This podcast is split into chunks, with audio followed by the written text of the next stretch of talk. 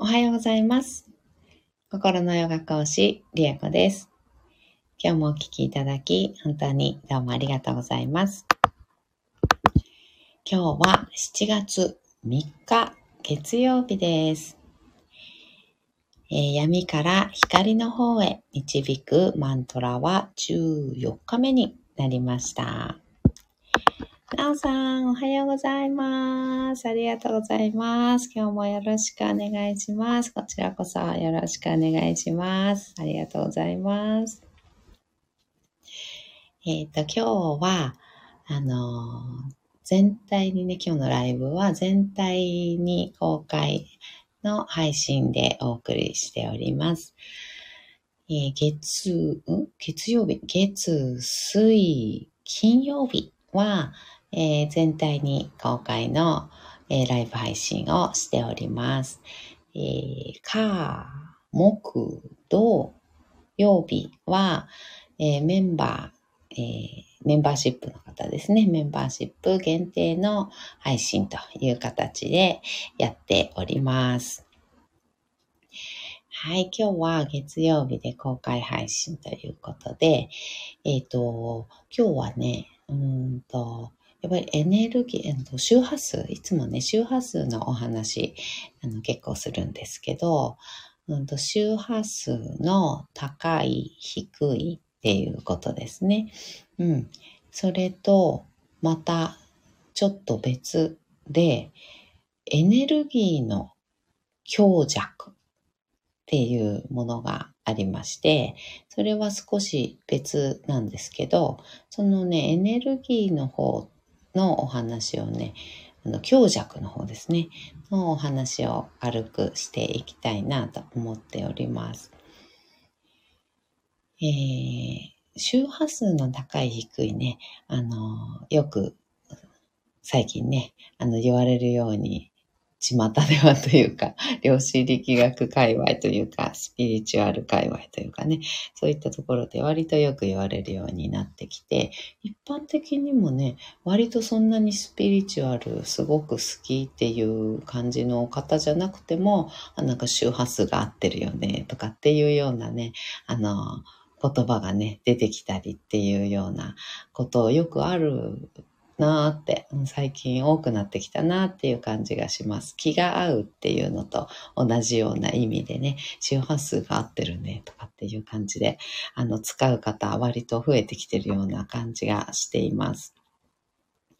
で、その周波数っていうのは、えー高いっていうのは、うん、高い状態っていうのは感情として、えー愛情であったり、とは感謝の気持ちであったり、と祈りの気持ち、うん、願いっていうのかな？願いとか希望とかっていう気持ちですね。池井さん、おはようございます。おはようございます。ありがとうございます。そういった、えー気持ちっていうのが、周波数が高いとかって言われるんですけど、あと周波数が低い、えーもの、感情っていうのは、状態っていうのかなっていうのは、まあ怒りであったり、悲しみであったり、あとは恥ずかしい、恥の気持ちであったり、そういったものっていうのが、周波数がね、結構低い。まあ、恨み、つらみとかね、あの、妬み、そねみとかね、あの、そういったものですね。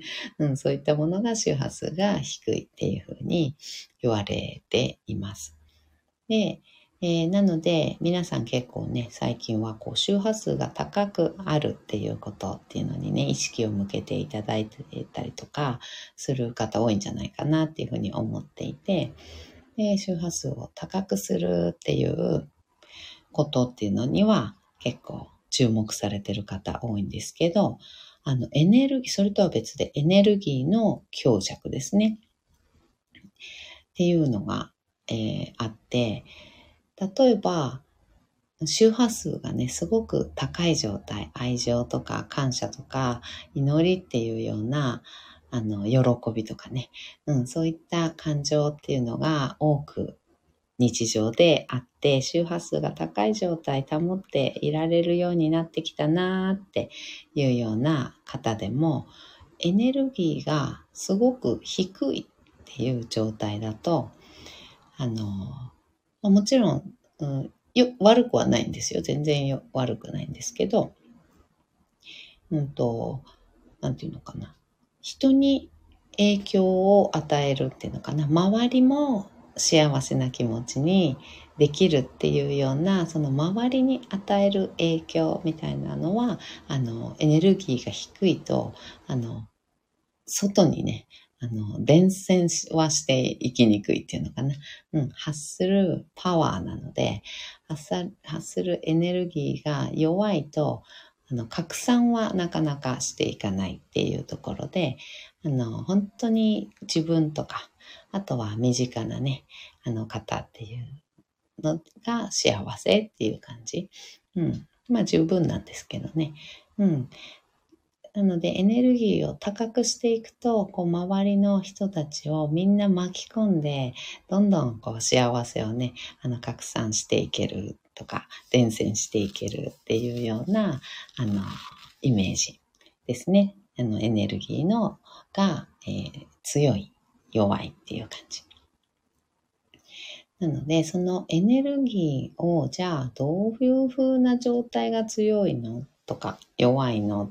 どうすれば強く出せるのっていうようなね、ことに関してなんですけど、それはいろいろ、まあ、あ、と、条件というかね、なんかあって、うんと、まあ、体、3次元のね、肉体っていうものに私たちどうしても入ってますので、肉体が健康じゃないと、どうしてもエネルギーは弱くなってしまいます。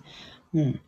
まあ、病気であったりとかっていうのもあるんだけれども、うん、でも病気で生きることが、なんていうのかな、今世のね、あの使命じゃないけど、うん、選び取っていることだったりもするので、病気をなんでかんで治さなきゃいけないとかっていうことよりは、自分の今の体の状態で、うん、体が心地いい、調子がいいなっていうような状態を作ってあげるっていうイメージでいいと思います。うん。あの、そうですね。今の自分、周りと比べて健康かどうかっていうよりは、今の自分、今日の自分って調子いいなとかっていうような感じ。うん、なんか、1ヶ月前より、なんか調、調子いい日が増えたなっていうような、うん、感じとかっていうイメージで、あの、考えてあげるとエネルギーが高くなってきたなって考えていいと思うんですね。強くなってきたっていうのかな。うん、純粋に体の健康、体の強さっていうところ。あとは、えー、体強くてもこうエネルギーの循環、エネルギーの、えー、周りが良くないと、あの、こう循環がね、良くなってない。滞ってる、エネルギーが滞ってる状態だと、やっぱり弱まってしまうっていうのがあるので、ま、よくね、チャクラとかって言うんですけど、うん、その循環、チャクラを開けて、循環を良くしてあげるっていうようなエネルギーの通りをね、純粋に良くしてあげるっていう状態もエネルギーが強くなるっていうことにね、つながっていきます。えけいさん、あ、間に合った。間に合ったよかったです。なほさん、ゆけいさんおはようございます。ゆけいさん、なほさんおはようございます。えー、ゆけいさん、それを無理ポジして、ね、妬まないようにするとか、あようにとかするのは良くないのよね。そうですね。そうなんです。そうなんです。そうなんですよ。そう。本当にそうなんです。うん。で、その三つ目ですね。えー、体、あと循環ね。あの、滞らずにね、こう、エネルギーが順自分の中とか、まあ、自分から宇宙とかね、地球にこう放ってるわけなんですけど、その循環をまあ、スムーズにすると、流れを良くするっていうのと、あと、その三つ目が、その感情ですね。思考と感情っていう部分で、ね、今、ゆきえさんが言っていただいた無理ポジしてっていうね、あの、無理やりポジティブ思考に、ポジティブシンキングに転換してっていうようなことを、あの、してしまうと、あの、無理がやっぱり出てしまって、エネルギーが弱まってしまうんですね。で、この思考と感情、心ですね。頭で考えていることと心で感じていること。この二つっていうのが、あの、まあ、大まかに言うとね、あるかと思うんですけど、うんと、どうしても心で感じたことの方がエネルギーが強いんですね。勢いがあります。ここにはすごく差があって、うんと、例えばこうしたいなって心でね、なんか湧き上がってくるようにやりたいことがファーってああこれいいな楽しそうやりたいとかって思ったんだけれども頭でいやいや今忙しいし時間ないしそれどこじゃないんじゃないかいやお金もかかるんじゃない今やってる場合じゃないんじゃないって頭で考えてやらないっていうことを選ぶとします。で、えー、その選び取って実際する行動はやらないっていうこと。例えば忙しいから違うことをやるとかっていうこと。で、感情はでもやりたいって思ってることは違くて。でもやりたいことができなかったっていうエネルギーがすごく強いわけなんです。うん、感情の方が強いから。感情の方が、心の方が発するエネルギーが、心で感じている方ね、の方がエネルギーがもう膨大なので、やりたいけどできなかったっていう周波数がめちゃめちゃでかくなるんですね。あのエネルギーが、エネルギーがね、めちゃめちゃドーンってでっかいんですね。うん。で、やらないっていうことを選んだ。正しい方を選んだとかね。うん。そうやるべきことを選んだとかね。うん、そういうのは、うんと、表向きベストな、うん、選択だったかもしれないから、あの、正しいっていうのかな。選択だったかもしれないんだけれども、そこから発するエネルギーっていうのは弱いんですよね。うん。で、やりたいけどできなかったっていうのがドーンっていうエネルギーを放っているので、やりたいことができないエネルギーっていうのを自分が強く発することになってしまうんですよね。なので、あの、やりたいことができない人生っていう強いエネルギーを放っているっていうことになってしまうっていう、あの、なんていうのかな。恐ろしい、恐ろしい、あの、エネルギーを強く放つことになってしまって、うん。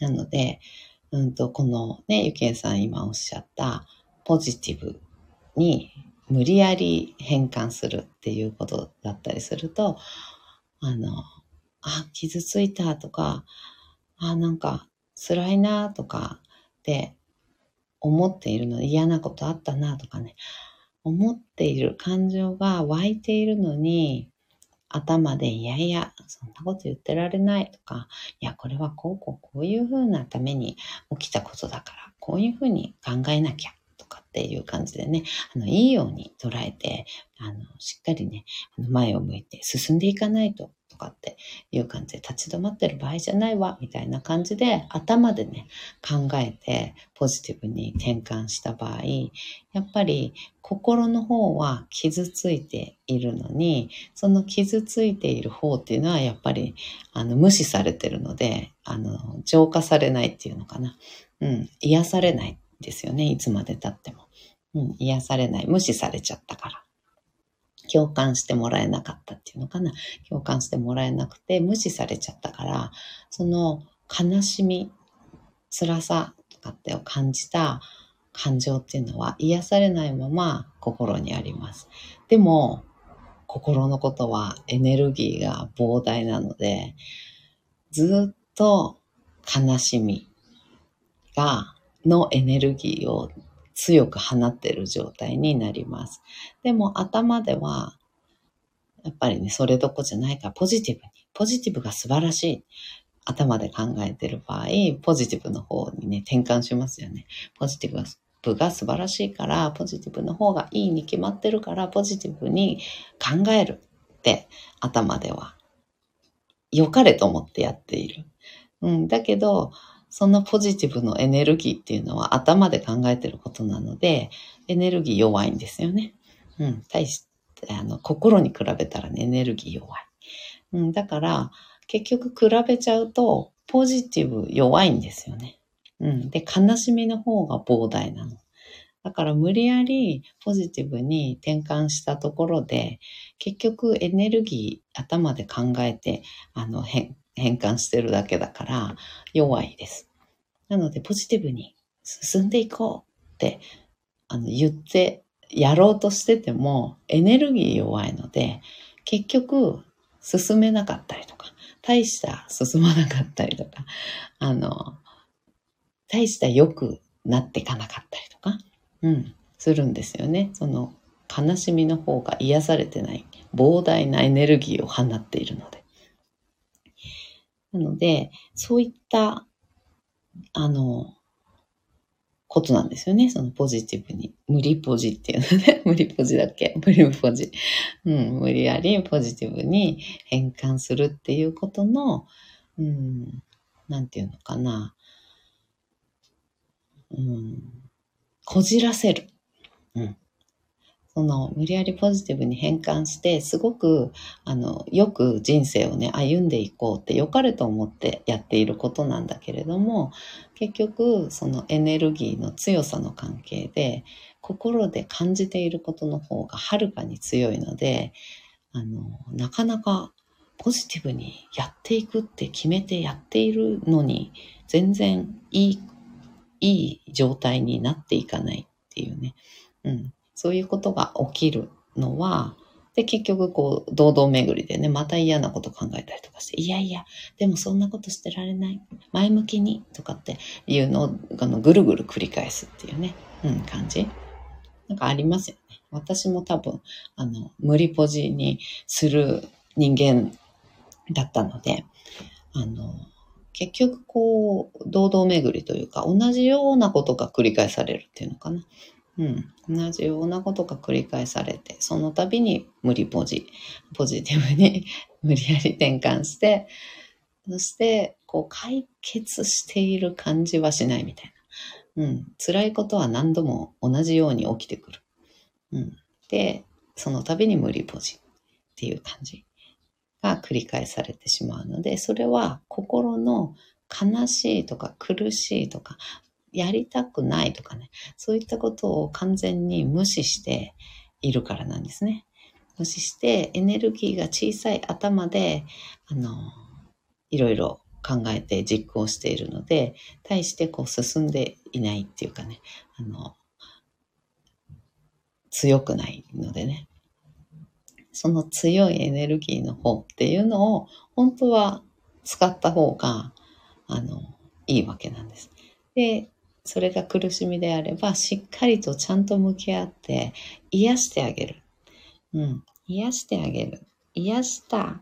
癒して本当の意味で心からポジティブになった時に、初めてポジティブのエネルギーがドーンってね、あの、強く発せられるので、本当の意味でポジティブ、うん、前向きですよね。前向きな明るい、うん、エネルギーっていうのを発しながら、こう人生をね、進めていける。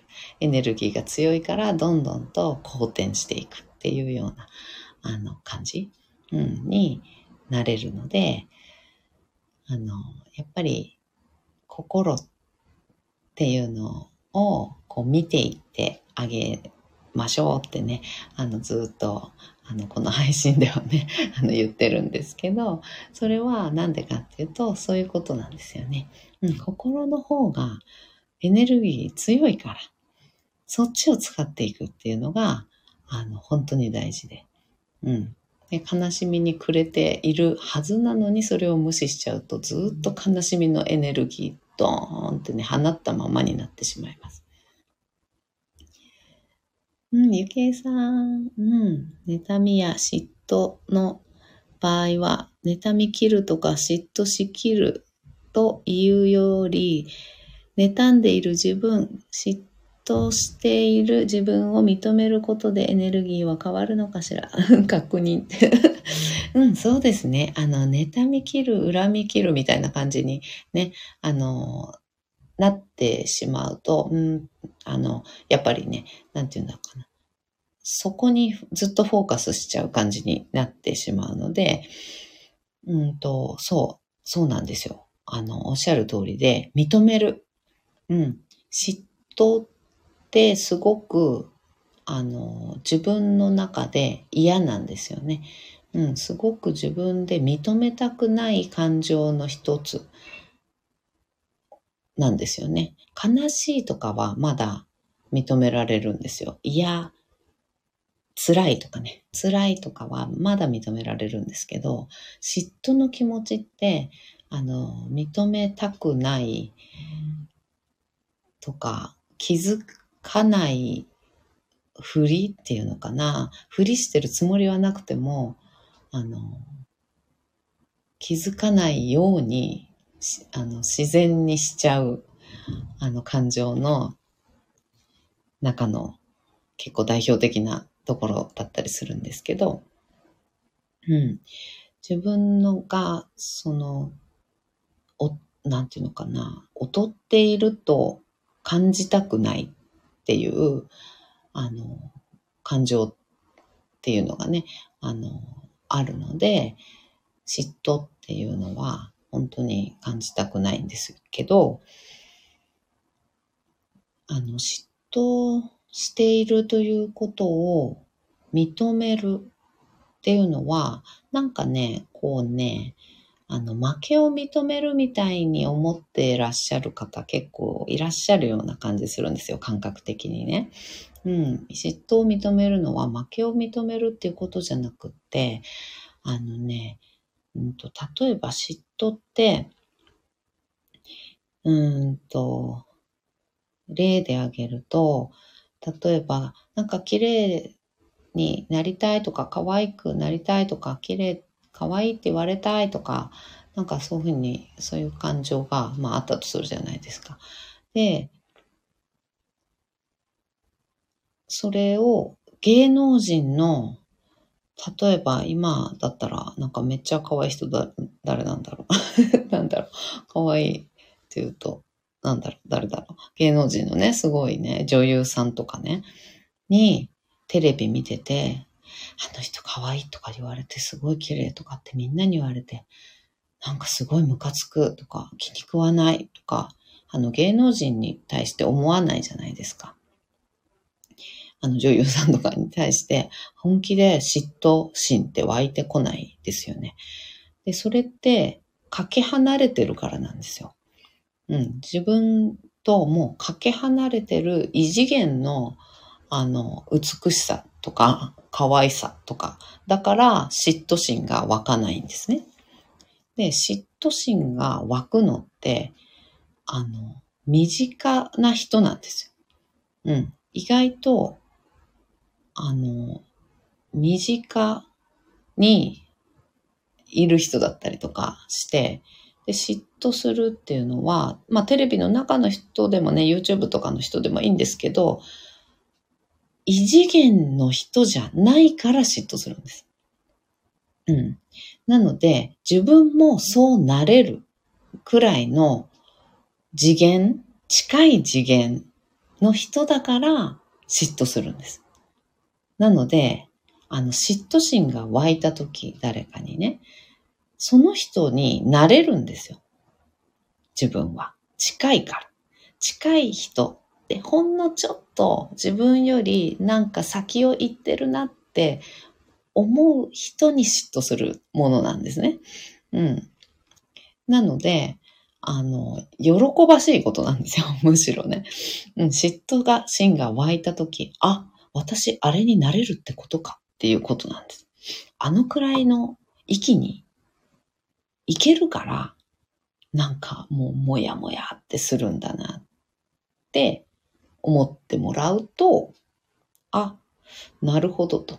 じゃあそこに行くためにどうすればいいのかなとかってなんかちょっと具体的にちょっとなんか一歩何かやってみようかなとかね、可愛くなりたい、綺麗になりたいとかだったら、あの、なんかちょっと、例えば SNS で最近友達がめちゃめちゃ可愛くなって、綺麗になって自撮りとかしてアップしてて、なんかいい感じだな、可愛くしてんなとかって、なんかワンピースとか着て、可愛いなとかっていうのが、なんか、なんかもやもやっとしたら、何かわ、かわいこぶって、みたいな感じで、例えばね、もやもやしたとしたら、その域に自分はなれるんですよ。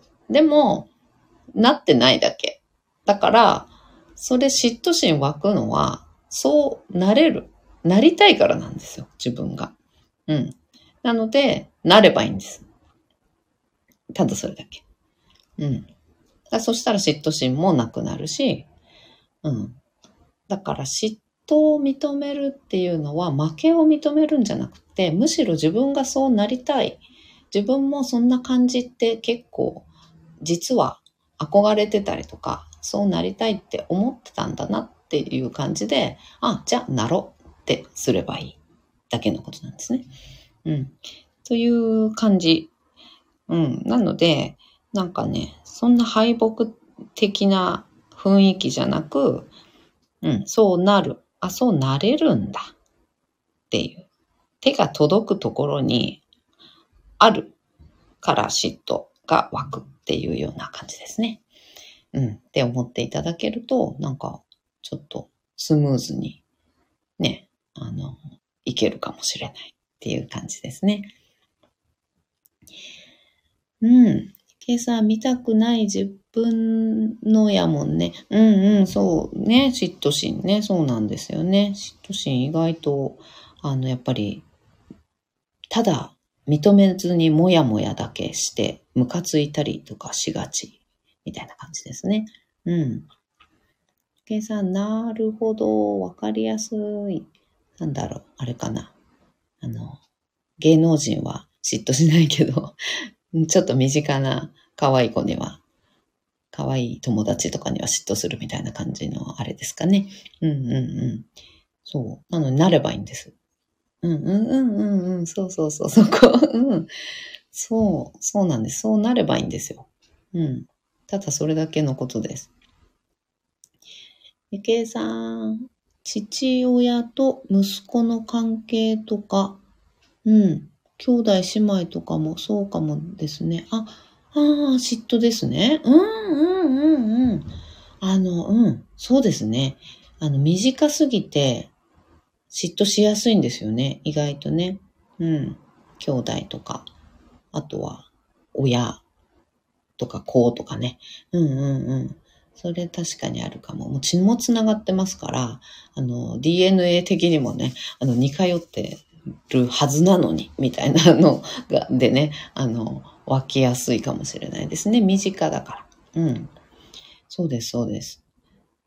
で、もう、あの、その嫉妬心が湧く対象というのは、自分が手が届く範囲内だからっていうところです。うん。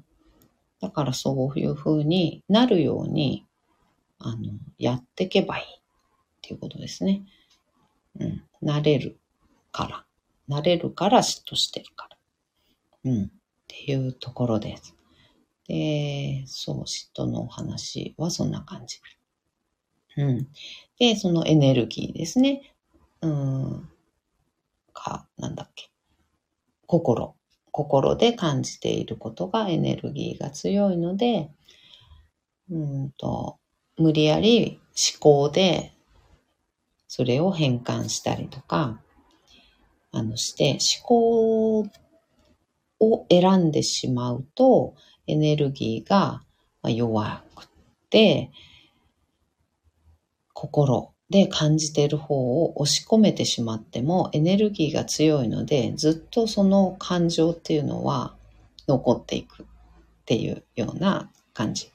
で、願い、心から湧いてきた願いっていうのを頭でいや無理無理ってやってやらないっていうことを選んでしまうと心でやりたかったのにできなかったっていうエネルギーがドーンと離れてしまうので、やりたかったことができない人生っていうようなものがどんどんどんどん作られていっちゃうんですよね。やりたいことができない人生がどんどんどんどんエネルギーがね強いので、あの、そういう現実というのかな、そういう人生に本当にどんどんなっていってしまう。それを放っておくとね。うん、感情で湧いた気持ちを抑え続けてしまうと、そういうふうに、あの、どんどんなっていってしまうっていうことがあるので、心で感じたことっていうのは、ぜひね、拾い上げて、叶えてあげる。うん。で、そんなね、あの、でっかい夢とかね、あの、そういうことじゃなくて、うん。全然そういうことじゃなくていいので、あの、もうね、家族もあるし、妻も子供もいるから、会社辞められない。でも本当は、なんか世界に出て何か商売したいと思ってるんだとかっていうのが本当に例えば中学とか高校生ぐらいの時から、本当はもう海外でなんかしたいんだっていう気持ちがなんだかよくわかんないけど、あの、感情としてね、あった人がいたとして。でも今は妻も子もいるし、あの、仕事辞められないし、って言って過ごしているとすると、やっぱり、あの、夢を叶えないっていう人生になってしまうんですよね。うん。なのでで、そういうでっかいことをいきなり、じゃあね、仕事辞めて、もう海外行きましょうとかっていうことではなくって、それちょっとさ、やっぱりさ、大人だしさ、あの、いろいろさ、あるじゃないですか。大人の事情ってね、絶対あるので。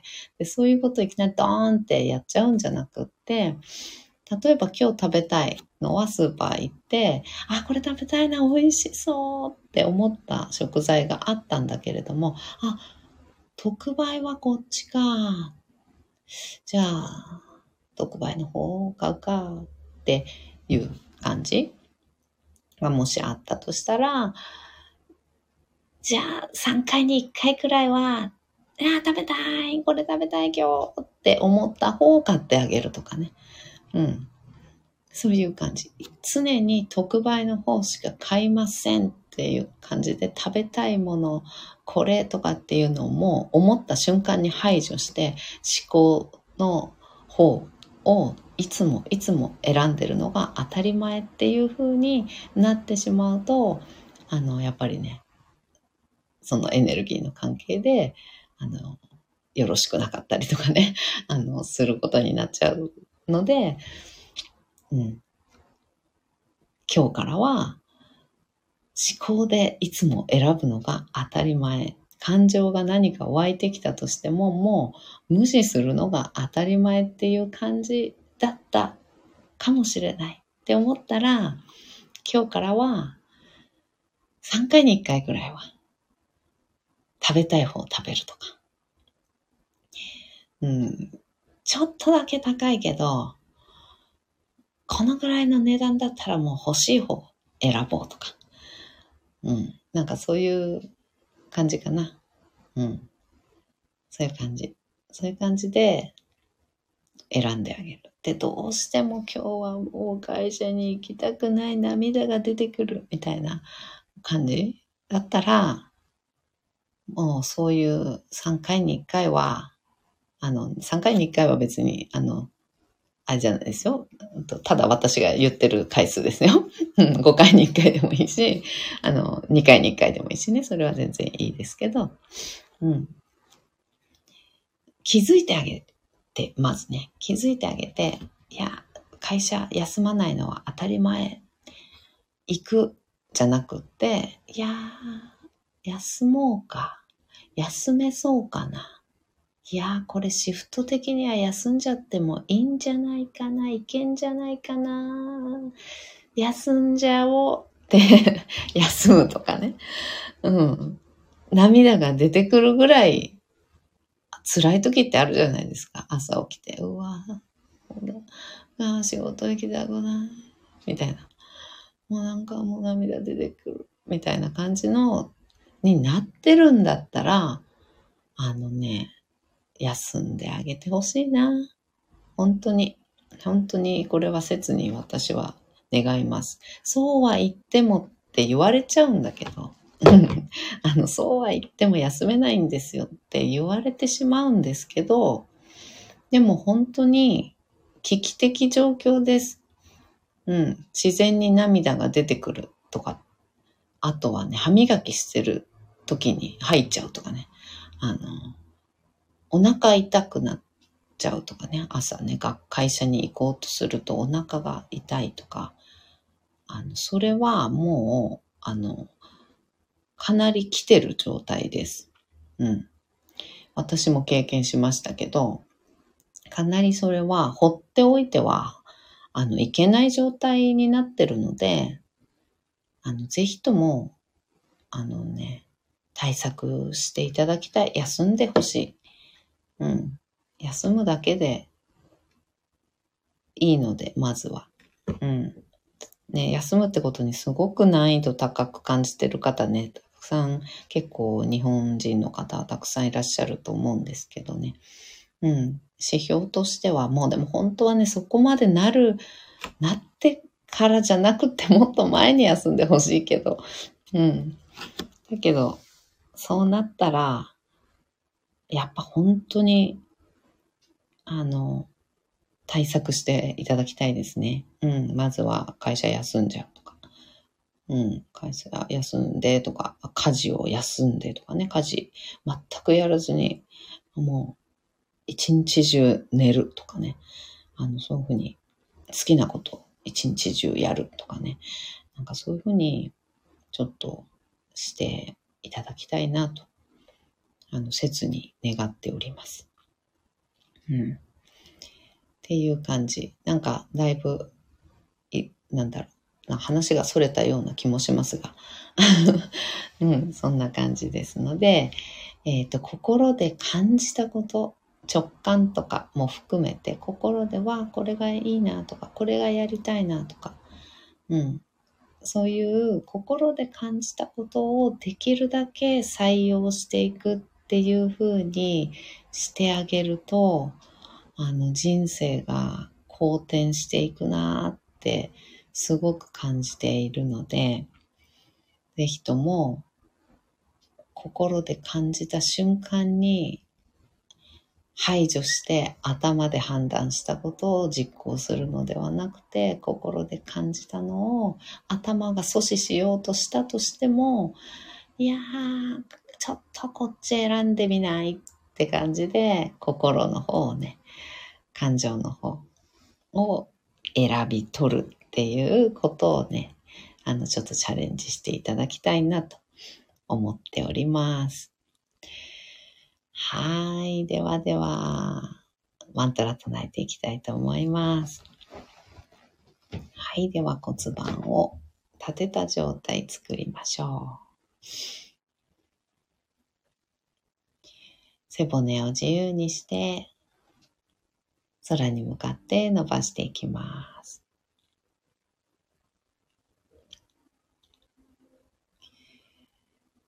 背骨の一番てっぺんに頭をポコッと乗せましょう。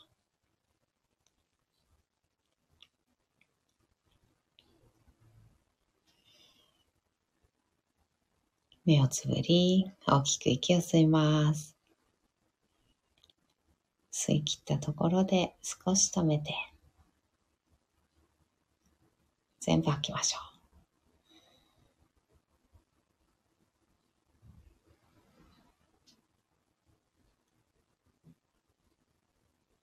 ご自分のペースであと2回繰り返します。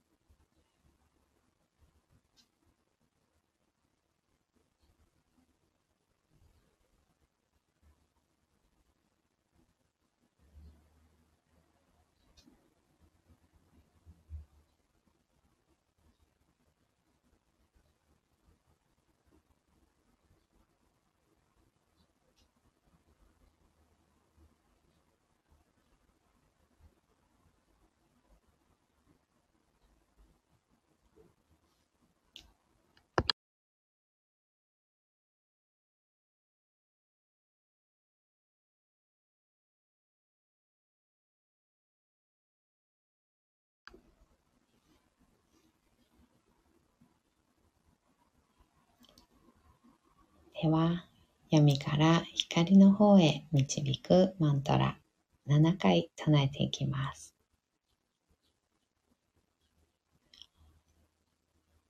アサトマサカマヤタマソマジョティルガマヤムルテ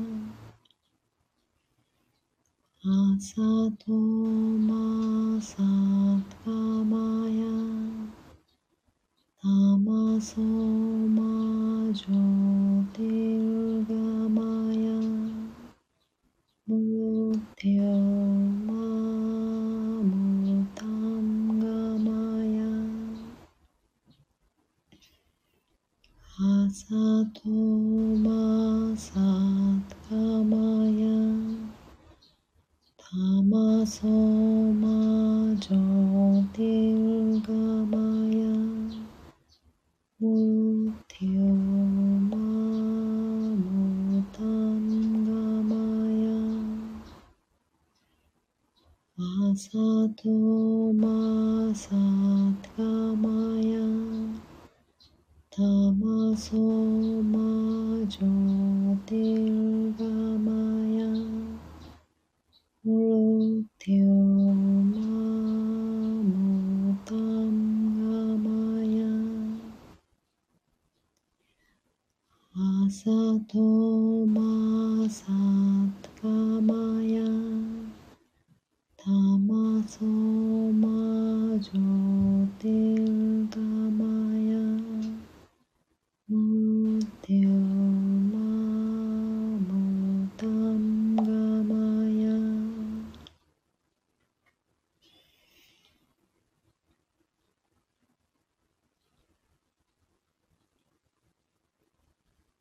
Om.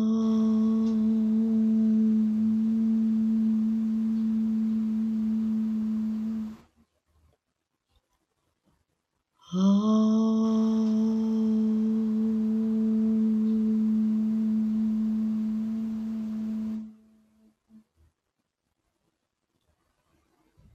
Om.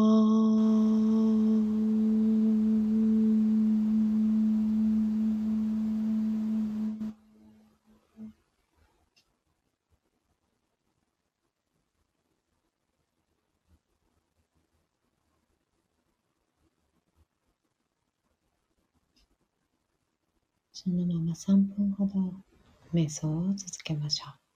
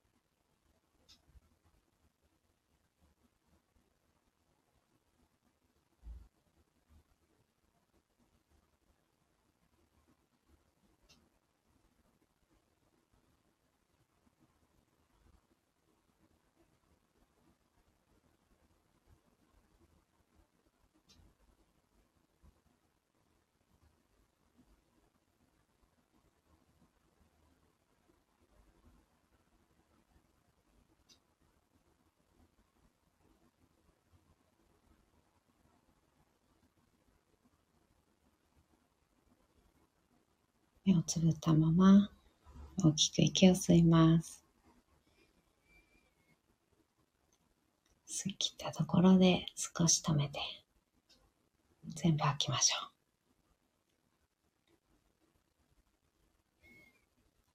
吐き切ったところでもう少し止めてあと2回繰り返します。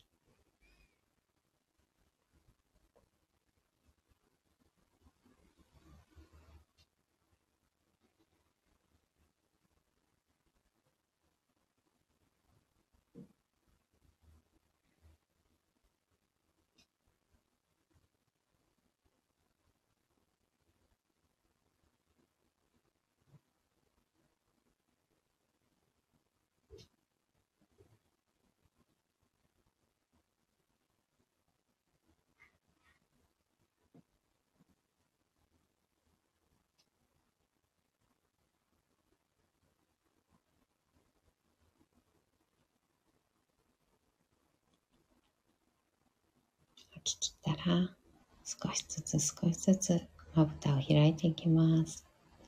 目が光に慣れてからそっと開けていきましょう。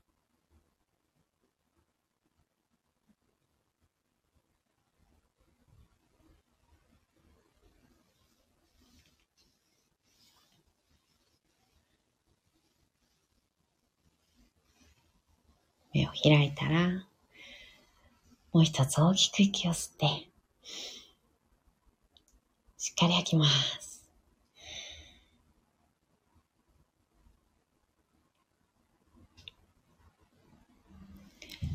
はい、なほさん。ディエゴさん、ちょっとお聞きしたいことが。はい。マントラ唱えるときも聞いているだけの、だけの方、だけの方のスタイルであれば、だけの方のスタイルであれば、シャバーアーサナの状態でも聞いているのは可能ですかあ、き、あの、聞くのは大丈夫ですよ。どんな状態でも聞くのは大丈夫です。そしてシャバアーサナのスタイルで瞑想は可能なのですかあ、可能ですよ。うん。あの、寝てる状態ってことですよね。うん。あの、仰向けで横になっている、あの、シャバーサナは、あの、ヨガのポーズの名前なんですけど、あの、仰向けで横になっているっていう状態ですね。うん。屍のポーズっていうふうに、はい、言われていて、あの、仰向けで横になってるっていう状態です。うん。はい。唱えるときも、聞いているだけの時でも、シャバーサナの状態で OK ですよ。大丈夫です。あの、眠りやすいですけどね。あの、寝やすいですけど、あの、全然いいです。で、あの、唱えるときも寝てる状態で大丈夫ですよ。はい。うん。ゆきえさん、おお、それ、私最初の頃それで聞いてました。そうですよね。うん。寝ながら首痛くて、ね、寝ながら聞いてますっておっしゃってましたもんね。うん。計算、再度聞くとき、夜寝る前必ず聞いてるので、その状態で寝落ちします。うんうんうんうん。なほさん、私、ヨガのレッスンの時にシャバーサナを最後に行い、その時にマントラを唱えたいのですが、うん、いいですね。生徒さんは聞いているだけですが、やっぱりザイでのスタイルの長時間の瞑想が辛いというので、うんうん、そうですね。やっぱり慣れないと辛いと思います。あの、支えもなかったりとかするとね、あの、どっかによっかかれるとかっていうのもなかったりすると、うん、やっぱり財はちょっと痺れてきたりとかね、あそういうのもあると思うので、うん、そうですね、そうだと思います。もう15分以上になってくるともうちょっと辛いんじゃないですかね。もっと前から辛い方もいらっしゃるかも。うん。多分しっかり骨盤が、あの、通常の状態でストンって、あの、骨盤が立てられる方、あの、立てて、背筋とかを使わず腰あたりの筋肉ですね。腰から背中にかけての筋肉を使わなくても、あの、骨盤がね、前傾、あの、立ってる状態っていうのが作れる方は割と、あの、15分以上とかになっても大丈夫なんですけど、あの、骨盤後傾してる方、無理やり背筋を伸ばすようにして筋肉を使って背骨を立てていらっしゃる方っていうのはかなり、あの、辛くなってくると思います。うんうん。シャバーサナが良いと言われて、うんうんうん、そうですね。ナホさんの平気なのでね。なるほど、なるほど。うん。自分が平気なだけに、ちょっとそれに気づかず、うんうん、昨日言われてしまいました。うん、なるほど、なるほど。はい、寝てる状態で大丈夫です。うん。その方が聞いてるだけだと、なおさらその方が、あの、楽だし、気持ちいいと思います。うん。一番力が抜けてる状態で聞いて、そのまま本当グーとかって寝ちゃうぐらいの、あの、リラックスした状態で、あの、唱えてね、あの、聞かせてあげると、すごく、あの、いいと思います。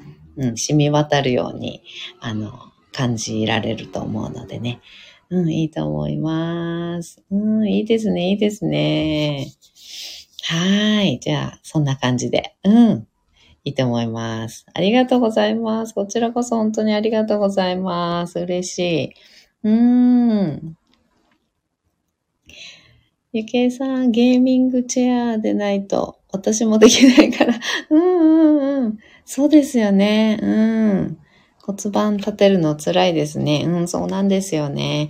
ちょっと骨盤がね、立てられるように、あの、楽にね、立てられるようになるようなね、あの、まあ、ストレッチだったりとか、そういったのもね、本当はやっていきたいとこですよね。体の方もね、ちょっと含めて整えていくような感じも、私の希望としてはね、あるんですけどね。そうなんですよ。うん。意外ともう、あの、あぐらをかいて座っているっていうこと自体がね、結構辛い方もいらっしゃるのでね。うん。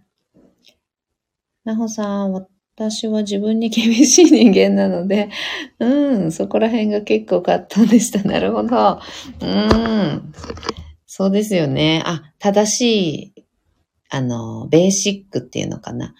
正しい、基本の姿勢っていうのが、あの、ちゃんとしたいっていう感じなんですかね、なほさんね。うんうん。うんうん、なるほど、なるほど。瞑想に入っていただけたらと思いすぎてしまいまして。うんうんうんうん、なるほど。